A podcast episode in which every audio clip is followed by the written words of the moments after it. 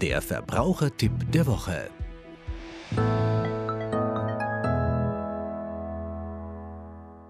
Das Ganze fängt so an, dass jemand anruft und sich als Amtsperson ausgibt, entweder als Ordnungshüter oder als Gerichtsmitarbeiter.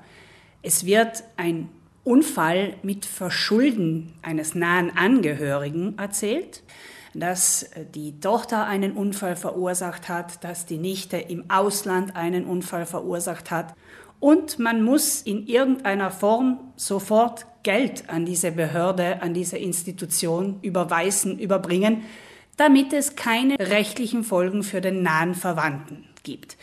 Da ist man verständlicherweise aufgelöst und man durchblickt nicht gleich, dass es sich hier um einen Betrug handelt, weil so effizient und so stark gedroht wird, dass man auch keine Zeit hat nachzudenken, ist diese Geschichte denn überhaupt plausibel.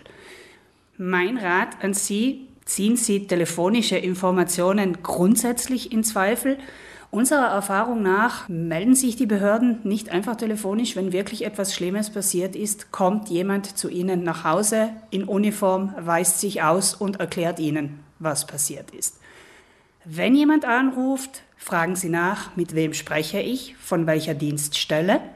Legen Sie auf, rufen Sie diese Stelle an, wobei Sie selbstständig die Nummer suchen und lassen Sie sich diese Person geben. Das sollte in den meisten Fällen einen Betrugsversuch sofort auffliegen lassen. Was ebenfalls helfen kann, ist eine dritte neutrale Person dazu zu holen und dieser die Geschichte zu erzählen, eine zweite Meinung sozusagen einzuholen. Und ganz im Zweifelsfall, bitte wenden Sie sich sofort an die Ordnungshüter, rufen Sie selber die Polizei und erzählen, was man Ihnen gesagt hat. Die Summen, um die es hier geht, sind nämlich hoch. Wir sprechen von Beträgen über 40.000 Euro, die man versucht hat, so zu erpressen, muss man sagen. Deshalb Vorsicht ist hier wirklich besser als Nachsicht.